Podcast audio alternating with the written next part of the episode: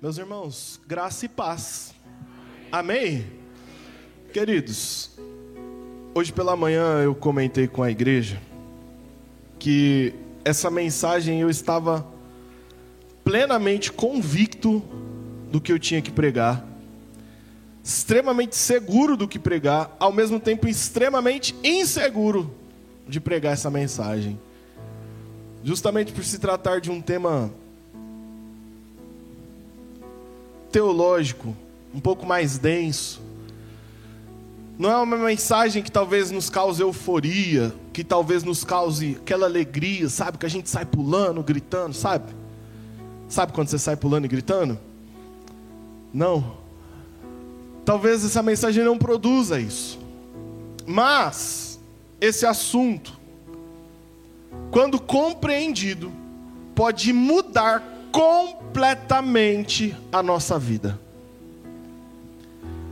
Esse tema, esse assunto, quando eu estudando no seminário, li e compreendi, mudou absolutamente a minha maneira de enxergar o Evangelho e minha relação com Cristo.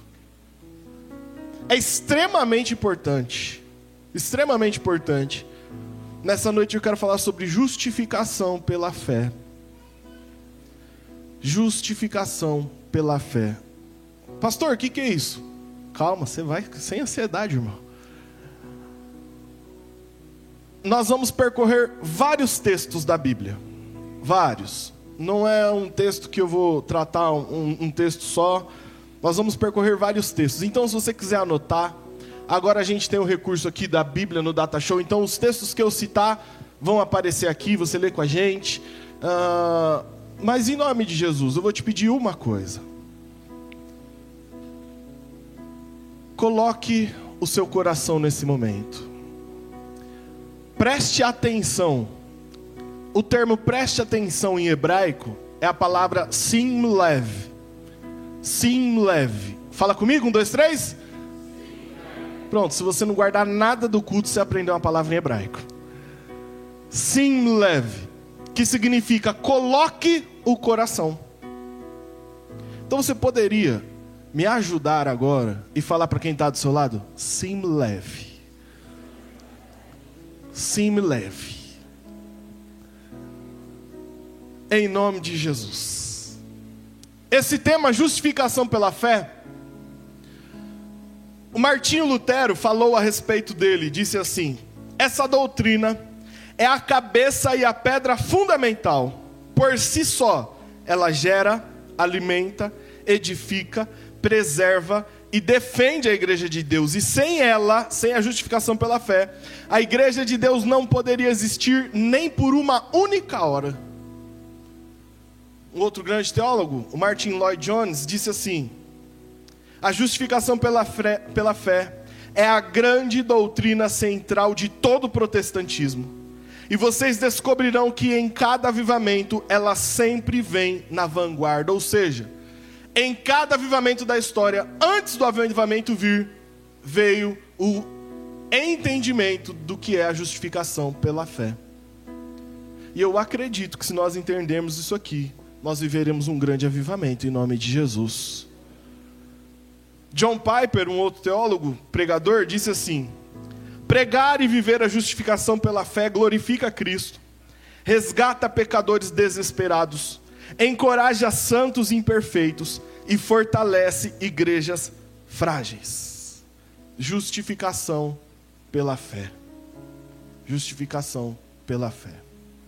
Queridos, vamos falar disso. Existe um grande problema que precisava ser resolvido um grande problema. Qual era esse problema? Deus, a quem nós servimos, é um Deus totalmente, absolutamente, invariavelmente santo. Deus é totalmente perfeito, totalmente justo.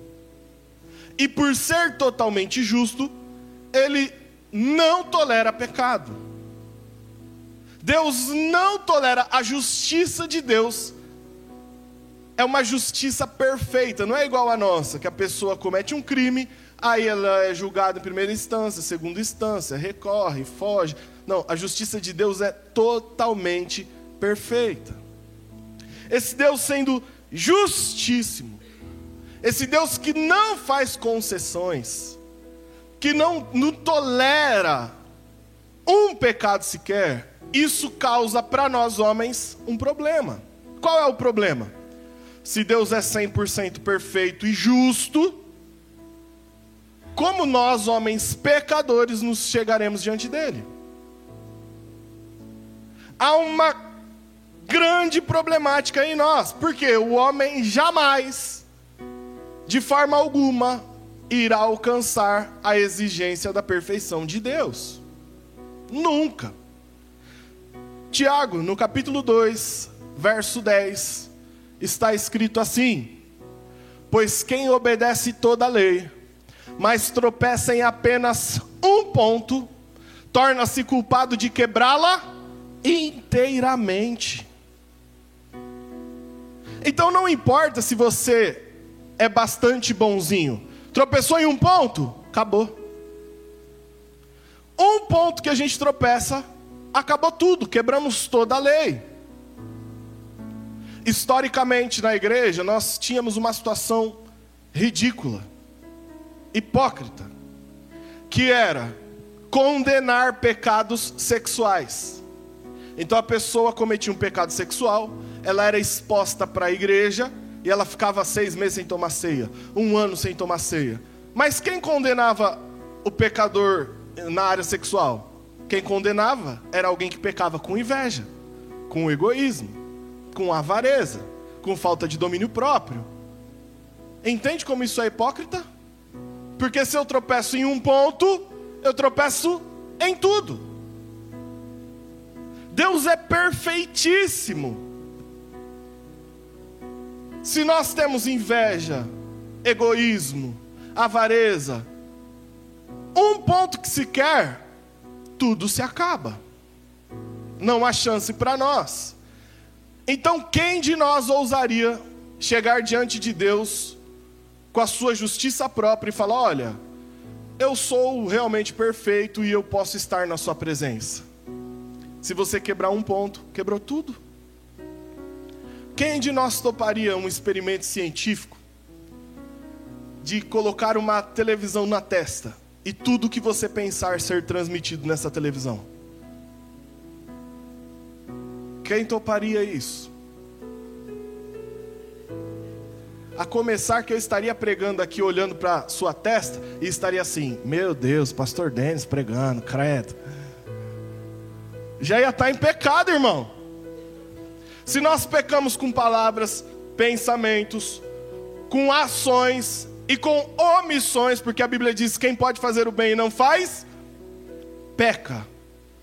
Se a gente peca por omissão, ação, pensamentos, desejos, quem de nós poderia se achegar na presença de Deus? Não importa quantas obras suas sejam boas, um pecado compromete tudo. Reverendo Hernandes Dias Lopes, ele, ele tem uma ilustração muito legal. Quem é que gosta de omelete? Nossa, irmãos, vocês não gostam não? Eu vou perguntar de novo. Quem é que gosta de omelete? Fala eu. Glória a Deus. Ovo, irmão, mexido com presunto, mussarela, bacon. O ovo é só para juntar tudo isso, fala a verdade. O ovo é só para dar liga. Se desse liga com farinha, era farinhonete. É porque a gente quer as outras coisas mesmo. Imagina que você acordou de manhã e foi preparar um omelete para sua família. Pegou 10 ovos. Quebrou 9 ovos. Eita família. 10 ovos no omelete, hein? Quebrou 9 ovos. E estava tudo certo, o cheiro já ia subindo. Maravilha. Você foi e quebrou o último ovo. E ao quebrar, esse ovo que caiu no omelete estava podre. Já sobe aquele odor horrível de ovo podre. Eu te pergunto, quanto do omelete você ia aproveitar? Nada, irmão, você ia jogar tudo fora. Um ovo podre, você ia jogar nove bons fora? É isso mesmo? É exatamente disso que eu estou falando. uma ação pecaminosa compromete todo o resto. E a pergunta: quem aqui já pecou uma vez na vida?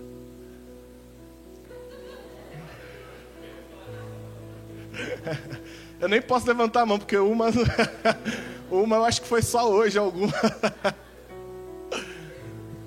Se você já pecou e se você peca, eu tenho uma notícia. Não tem a menor chance de você ir para o céu por você mesmo. O retrato é desesperador. Não tem a menor possibilidade de você ser salvo por você mesmo.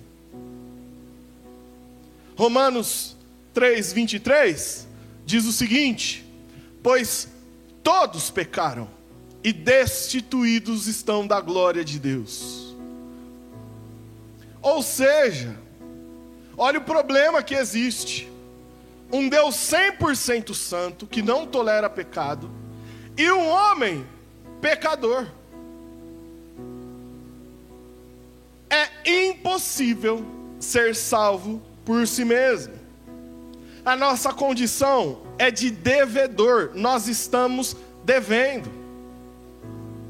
Devendo, devendo para quem? Para a justiça de Deus. Nós dizemos assim que Cristo pagou um preço por nós. Para quem ele pagou esse preço? Não é para o diabo. Jesus não pagou o preço para o diabo. Às vezes a gente tem a ideia que Jesus comprou a gente do diabo, e não. Quem clamava por uma punição era a justiça de Deus. Deus sendo justo, o homem pecou, o homem tem que ser punido.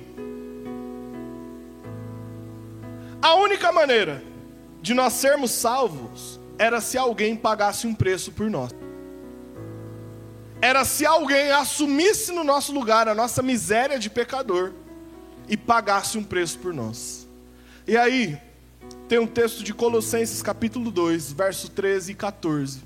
Quando eu acabar de ler esse texto, se você não der um glória a Deus, irmão, você não vai ser justificado, não. Olha o que diz as Escrituras. Nós tínhamos uma dívida, amém? Olha o que diz. Quando vocês estavam mortos em pecados e na incircuncisão da sua carne, Deus os vivificou juntamente com Cristo ele nos perdoou todas as transgressões e cancelou a escrita de dívida que consistia em ordenanças e que nos era contrária. Ele a removeu pregando-a na cruz. Toda dívida que era contrário a nós, Jesus pegou e cravou na cruz. Eita glória!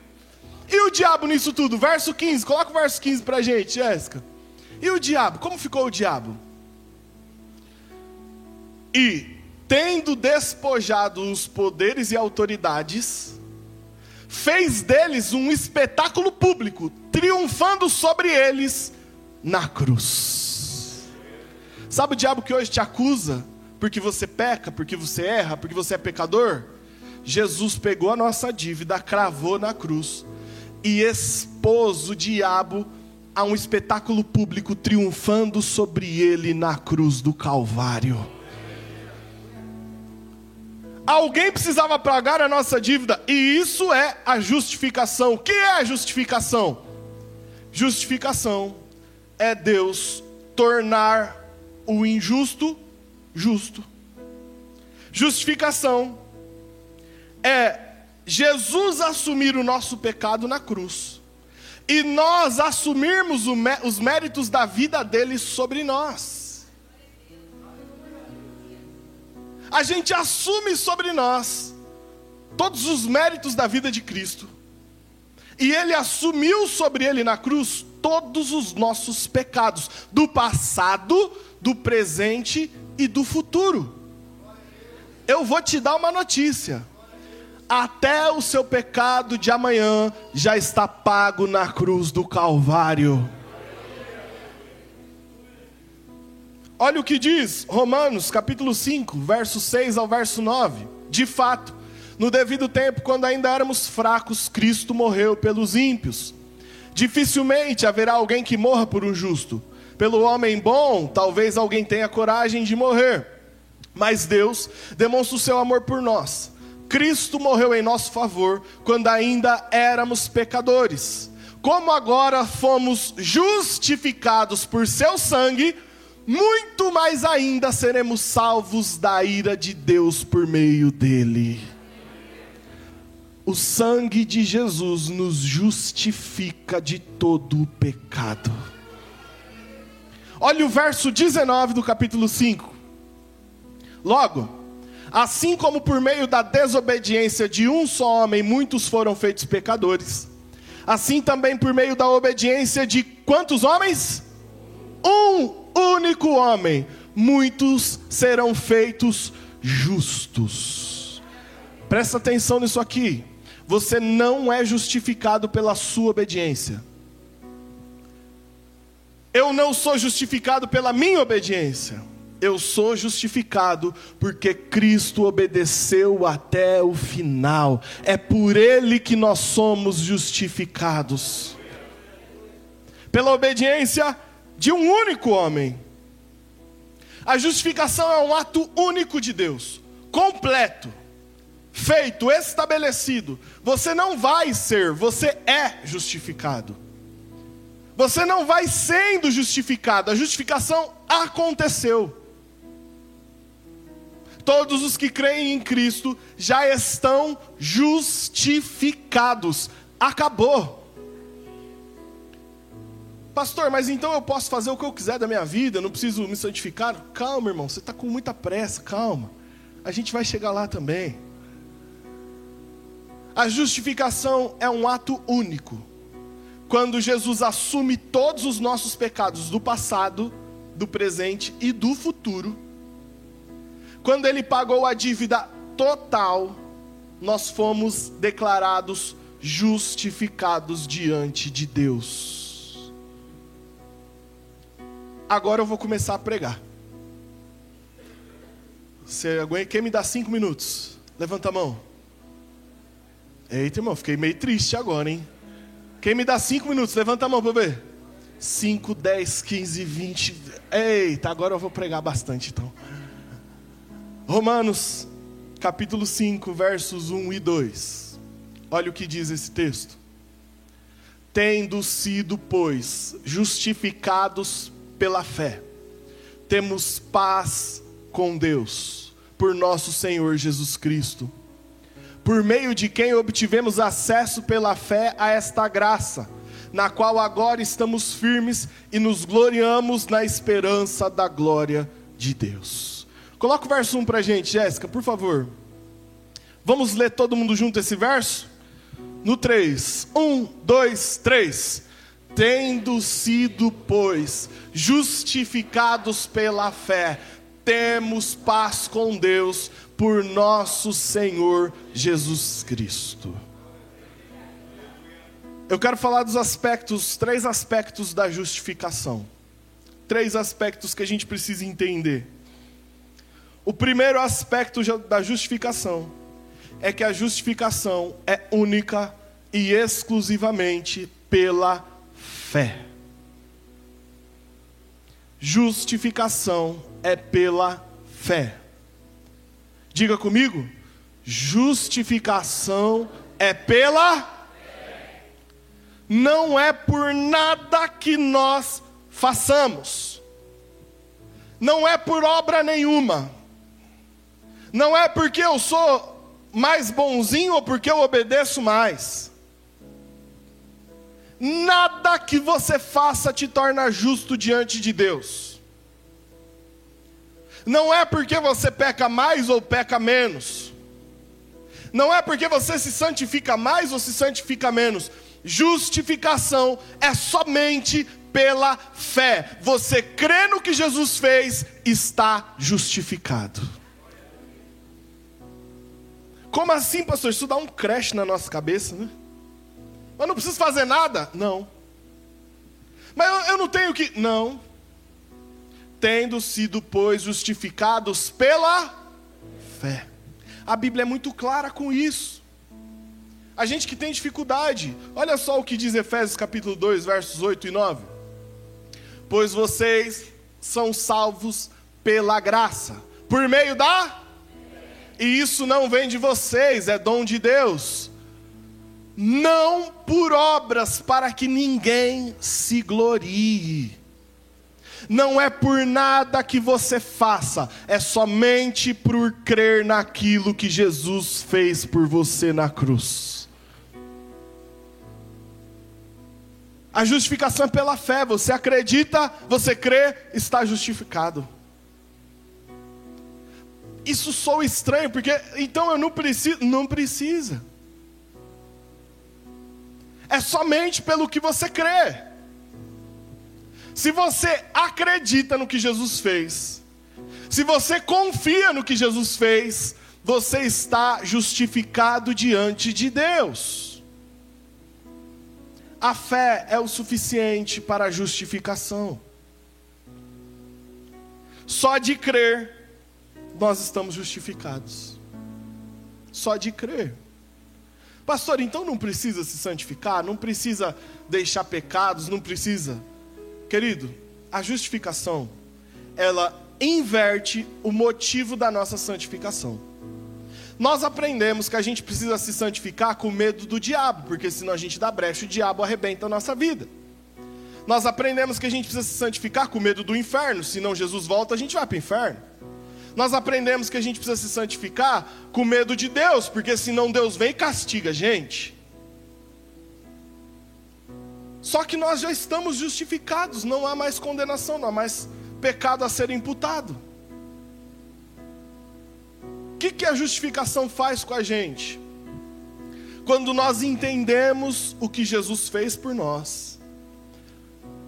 Quem é que nos tornou réus? O que foi que o homem fez que tornou o homem digno de punição? O homem pecou. Amém? O que é que matou Jesus na cruz? O nosso. Quando a gente entende o que Deus fez para nos justificar, e que tudo que ele fez foi por causa do pecado, você que é justificado vai querer ficar pecando?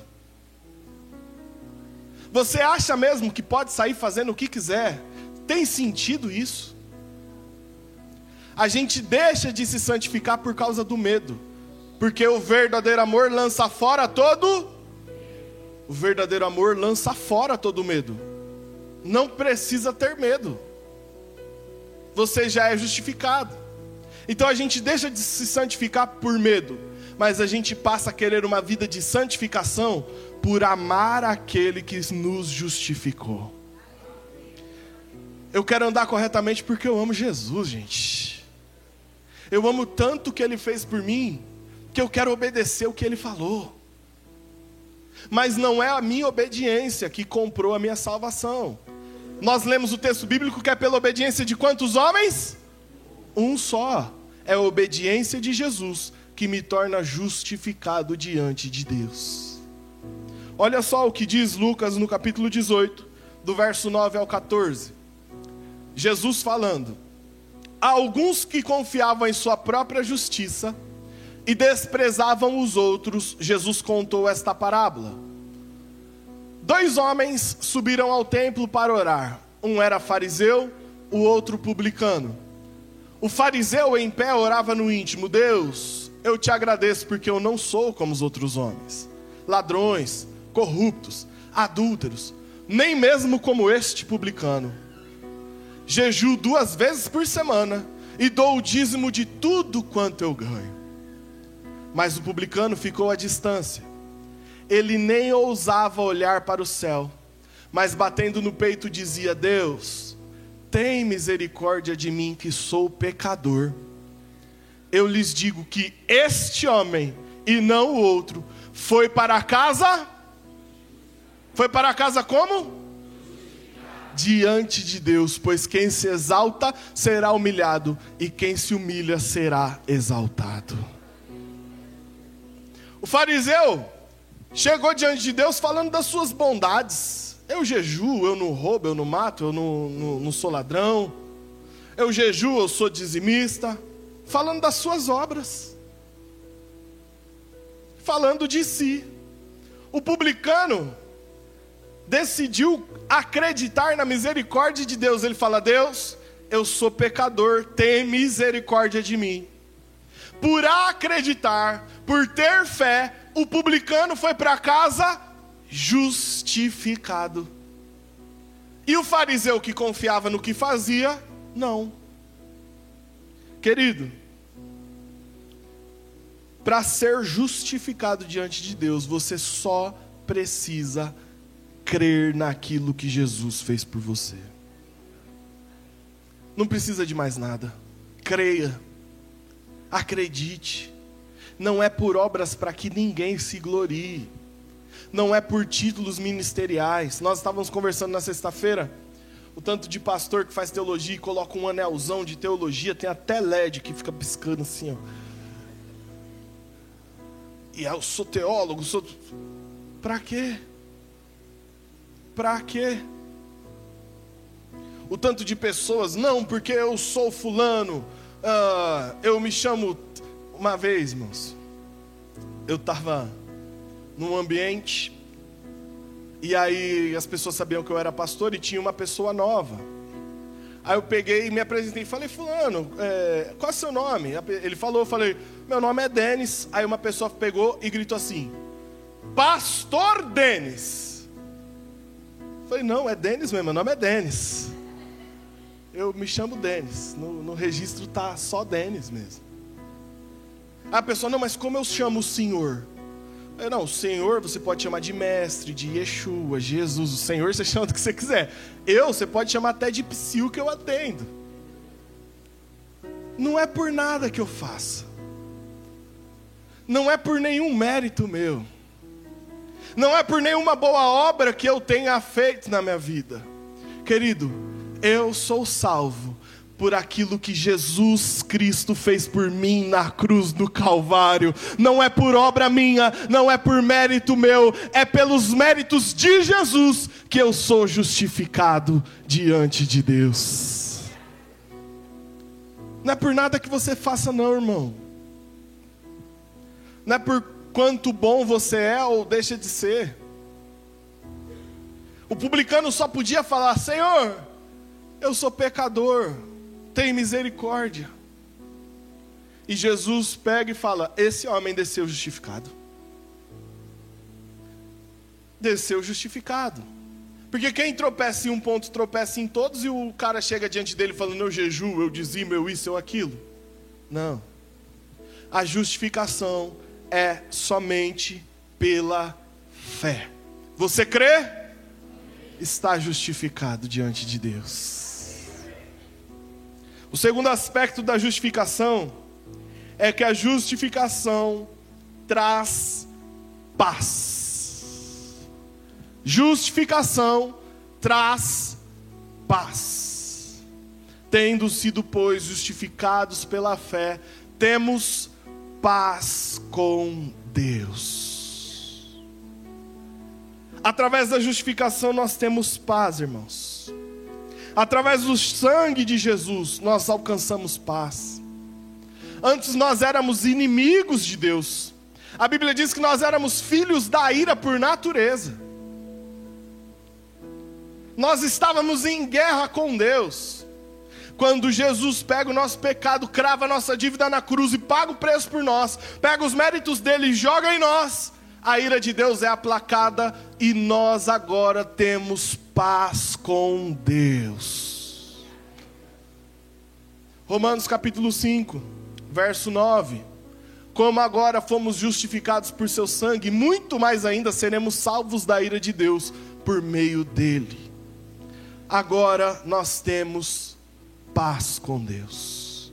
Querido, às vezes nós erramos, e por errar, por pecar, nós ficamos esmagados pela culpa, nós ficamos achando que nós somos indignos, ficamos achando que o céu não é para gente, ficamos achando que é, nós somos os piores dos homens.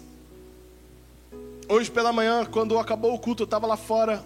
Uma irmã chegou em mim e falou: Pastor, eu entrei aqui hoje me achando lixo do lixo do lixo por causa dos meus erros. E é isso que o pecado faz conosco. faz a gente se sentir assim. É como se Deus estivesse nos caçando e a qualquer momento fosse nos punir. Mas quando nós entendemos que não é pelos nossos méritos, nem pelas nossas obras, é pelo que Cristo fez e que agora, independente de qualquer coisa, Deus tem paz conosco, a culpa vai embora, porque Jesus já pagou um alto preço por mim e por você, acabou, tá pago. Tá pago, querido. Você não precisa se esmagar pelos seus erros. Está pago. Jesus pagou. Está na hora de nós assumirmos isso e entendermos isso para valer. Nós dizemos que Jesus pagou um preço, mas nós achamos que nós temos que pagar também. E aí a gente vive sem paz, porque a gente é pecador. Ou só eu sou pecador aqui? Ah, não acredito nisso. Eu não vou pedir nem para você falar nada, porque eu sei. A gente fica desesperado. A gente erra e acha que tudo acabou, o ministério acabou, a vida acabou, Deus não ama mais a gente, Deus esqueceu a gente, Deus não quer a gente por causa dos nossos erros. Quando na verdade quem fica lembrando dos nossos erros somos nós e o acusador das nossas almas, diante de Deus, através do sacrifício que Jesus fez, já está tudo pago e nós temos paz com Ele. Está pago, irmão. Olha o que diz Isaías 53, verso 5. Mas Ele foi transpassado por causa das nossas transgressões, foi esmagado por causa das nossas iniquidades e o castigo que nos trouxe estava sobre ele, e pelas suas feridas nós fomos curados. O castigo, o nosso erro merecia castigo, Deus sendo justo tinha que castigar, mas ele sabia que nós não suportaríamos, ele sabia que nós não daríamos conta e todo o castigo que seria para nós recaiu sobre Cristo, e por isso hoje nós temos paz com Deus. O resultado dessa paz, olha Romanos 8, capítulo 1. Portanto, agora já não há condenação para os que estão em Cristo Jesus. Não há condenação. Irmão, acho que você não entendeu, não. Eu acho que você não entendeu. Deixa eu te falar uma coisa aqui. Você estava condenado. A palavra do Senhor diz, Jesus falando assim: quem crer e for batizado, quem não crê, já está condenado. Não vai ser, já está. Quem não crer, está vendo como é só questão de crer? Quem não crer já está condenado. Aí Jesus morre em nosso lugar, pega todos os nossos erros, assume para Ele, pega os méritos dele, joga para a gente. E depois disso, a Bíblia diz que agora nenhuma condenação há para aqueles que estão em Cristo Jesus. Nada mais te condena. Pastor, então eu posso sair pecando? Meu grande questão em pregar esse sermão era alguém não entender isso. Então você entendeu que não é para você sair pecando? Ent... Eu vou começar de novo, hein? Você entendeu que entender a justificação não é uma autorização para sair fazendo o que quiser? Deu para compreender? Mas é uma maneira de se alegrar, porque tudo já está pago na cruz do Calvário. E se você é um filho que entendeu isso, você quer agradar seu pai, amém ou não? Tá claro. Você não vai sair daqui falando que o pastor falou que podia sair fazendo o que quisesse porque estava pago? Não? Então eu vou continuar. Senão já ia falar de Tiago 2,10 e começar do começo, hein, irmãos? Queridos, tenha paz. Para de se acusar. Para de olhar para você mesmo e se sentir o pior dos piores e achar que sua vida acabou. Ou achar que Cristo não te ama.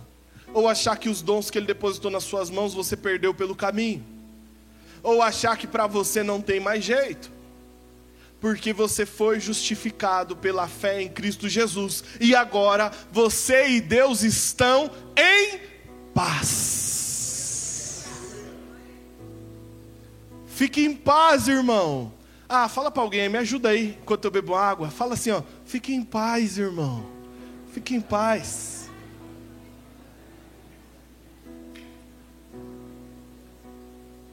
Fique em paz. Fique em paz.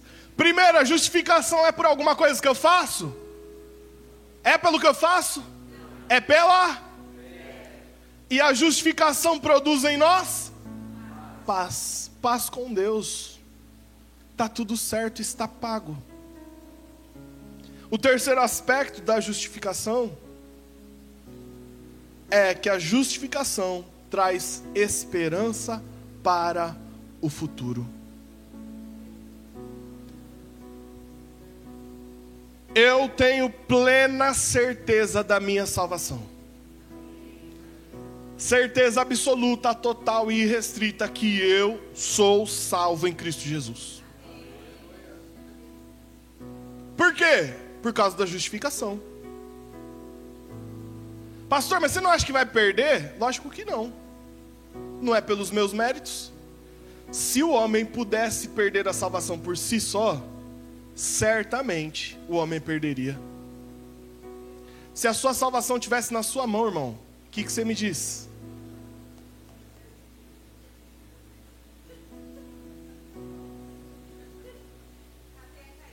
A casa ia cair, né? Não dá uma alegria saber que não depende de nós? Depende daquilo que Cristo fez na cruz por nós. Uma vez eu fui na igreja e o pastor perguntou assim: Quantas vezes você perdeu a salvação hoje? Falei, oxe, eu nenhuma. Aí ele, talvez você mentiu. E eu pensei, tá pago. Talvez você errou, está pago. Talvez você não fez o que Deus queria, está pago. Minha salvação não depende das minhas obras, depende daquele que foi do começo ao fim perfeito. É pelos méritos dele que eu e você somos salvos e por isso nós temos segurança no futuro, independente do que aconteça. Você está salvo em Cristo Jesus. Aleluia! Você está salvo nele. Então eu posso sair fazendo o que eu quiser. Não. Aleluia. Irmãos, eu posso ficar em paz? Estou justificada. Nós temos esperança por causa da justificação. Não é pelo que eu faço. Olha que contraditório e maravilhoso e fantástico. Nosso Deus é international. Eu não, Deus é. Irmão, olha que fantástico. Sabe por que eu tenho certeza da minha salvação? Absoluta. Nossa, pastor, você é bom mesmo, hein? Não, é justamente o contrário. É por saber que eu sou ruim. É por ter a total compreensão de que eu sou ruim que eu tenho certeza da salvação. Por quê? Eu não me apego a mim, eu me apego àquele que é bom. O fato de saber quem eu sou e de saber que por mim mesmo não vai, e nem me olha assim que por você também não vai, viu? O fato de ter a convicção de quem eu sou e a convicção do que Cristo fez por mim, me dá certeza da salvação. Nós somos justificados pela fé. Então, se eu creio no que Jesus fez, acabou. Está pago e estou justificado, sou salvo em Cristo Jesus. Talvez você entrou aqui com uma dúvida. Será que eu perdi a salvação? Será que eu sou salvo? Será que eu não sou? Para com isso em nome de Jesus. Jesus morreu por você. A única coisa, olha só, querido, nós pecamos, nós ofendemos a Deus, nós éramos inimigos de Deus. Aí o pai tinha que fazer alguma coisa porque por nós mesmos não tinha jeito. O pai envia o filho para morrer por nós. O filho vive uma vida perfeita, santa e libada, morre por nós, assume os nossos pecados, joga em nós os méritos dele e diante do tribunal que o pai é o juiz e o filho é o advogado, olha que tribunal bacana. o filho é o advogado, nós somos declarados justificados. Qual foi nosso papel nisso tudo? Qual foi? A única coisa que Deus quer, acredite no que eu fiz por vocês. Acredite na obra redentora de Cristo. É por isso que a justificação é pela fé, não é pelo que eu sinto. Se eu olhar para mim e por, pelo que eu sinto de mim mesmo, às vezes eu sinto vergonha, às vezes eu sinto que eu não mereço, às vezes eu me sinto o pior dos piores. É nesse momento que, independente do que eu sinto, eu me apego no que eu creio. Jesus morreu por mim e eu não serei condenado. É fé. Nós não andamos pelo que vemos, andamos pelo que cremos. Então para de achar que ah, eu perdi a salvação, ah, eu não tenho certeza. A partir de hoje, saia daqui e declare: eu sou salvo em Cristo Jesus. Você foi justificado e acabou. Ah, não, pastor, mas eu não quero. Aí, irmão, é com você. Está pago. Acabou. Muitos de nós estamos tristes, irmãos ou a gente tem desânimo, ou tem medo, por quê? Porque a gente olha para nós mesmos, a gente olha para os nossos méritos, mas a Bíblia diz que Jesus, Ele é o autor, ou seja, Ele começa e Ele é o consumador, ou seja, Ele termina, da nossa fé. Você não está fixado em você, a base da sua salvação não é você, porque dele, para Ele e por meio dele são todas as coisas, glória, pois eternamente a Ele, amém. Não é por você, não é por você, é por Ele. A justificação me traz uma esperança do futuro, aleluia. Eu sou salvo, irmão. Você é salvo, irmão. Ah, irmão, você não está entendendo é nada que eu estou pregando, não é possível. Você é salvo, irmão. Você é salvo. E não é por nada que você faça, é por tudo que Ele fez. Aí a gente chega num texto das Escrituras, Romanos capítulo 8, do verso 31 ao 39. Olha, olha só, irmão. Eu não sei você, mas quando eu falo desse tema, quando eu, eu, eu, eu medito sobre isso, dá vontade de sair correndo, irmão. Feliz da vida que eu não dependo de mim, eu dependo dele. Romanos capítulo 8, verso 31, diz assim: Que diremos, pois, diante dessas coisas?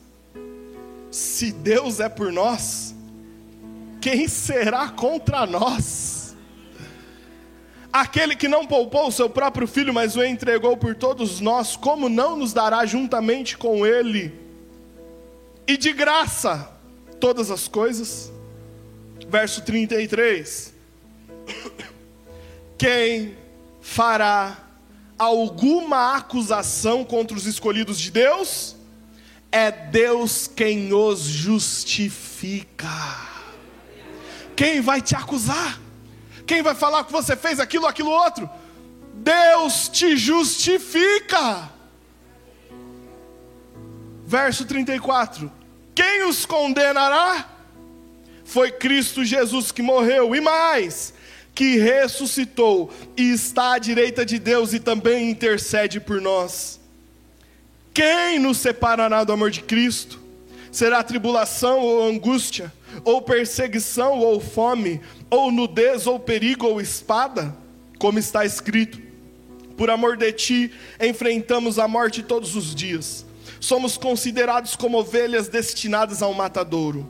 Mas em todas essas coisas somos mais que vencedores por meio daquele que nos amou pois estou convencido, irmão, Essa convicção tem que estar no nosso coração fervilhando agora, hein? Pois eu estou convencido de que nem a morte, nem a vida, nem anjos, nem demônios, nem o presente, nem o futuro, nem quaisquer poderes, nem a altura, nem profundidade, nem qualquer outra coisa na criação será capaz de nos separar do amor de Deus que está em Cristo Jesus, o nosso Senhor. Aleluia! Nada separa, você foi justificado, acredite nisso. Acredite nisso, para encerrar, queridos. Ontem à noite, eu ia pregar hoje pela manhã. Então, ontem à noite, eu venho a semana inteira relutando com essa mensagem. Eu não queria pregar porque é difícil, é complexo, e eu Deus, eu não vou pregar, eu não quero pregar isso que o povo, é, eu vou confundir o povo, eu, eu não vou saber explicar. E, e eu fiquei, e eu fiquei buscando outras mensagens, buscando, lendo, e não ia de jeito nenhum. Quando foi meia-noite e 14, eu falei, ah, eu vou pegar o notebook e vou escrever essa mensagem. Vamos ver. Comecei a escrever. Logo que eu comecei a escrever, eu parei e falei, não, não vou pregar isso, vai ser muito difícil, vai ser mas não vou, continuei escrevendo. Quando eu acabei de, de escrever esse sermão, veio na minha mente uma ilustração. Veio na minha mente uma ilustração que eu quero compartilhar com você para a gente encerrar. Não é algo que está escrito na Bíblia, é algo que, da minha mente, que ilustra todo esse cenário da justificação pela fé. E o que eu pensei foi assim: a ilustração que veio a imagem que veio à minha mente. Estávamos em um tribunal, onde o Pai é o juiz. Nós entramos nesse julgamento algemados pelos nossos pecados. As acusações eram muitas, muitos erros, variados, cada um com seu ponto fraco. Mas cada erro formava uma algema nós entramos tristes e sem esperança, porque sabíamos que o juiz era extremamente justo e iria punir cada erro. Antes da sentença final, um advogado se apresentou. Ele não tinha terno e gravata. O seu vocabulário não era rebuscado. Ele não apresentou uma argumentação elaborada diante do juiz. Para o juiz, ele mostrou a maneira como ele mesmo viveu.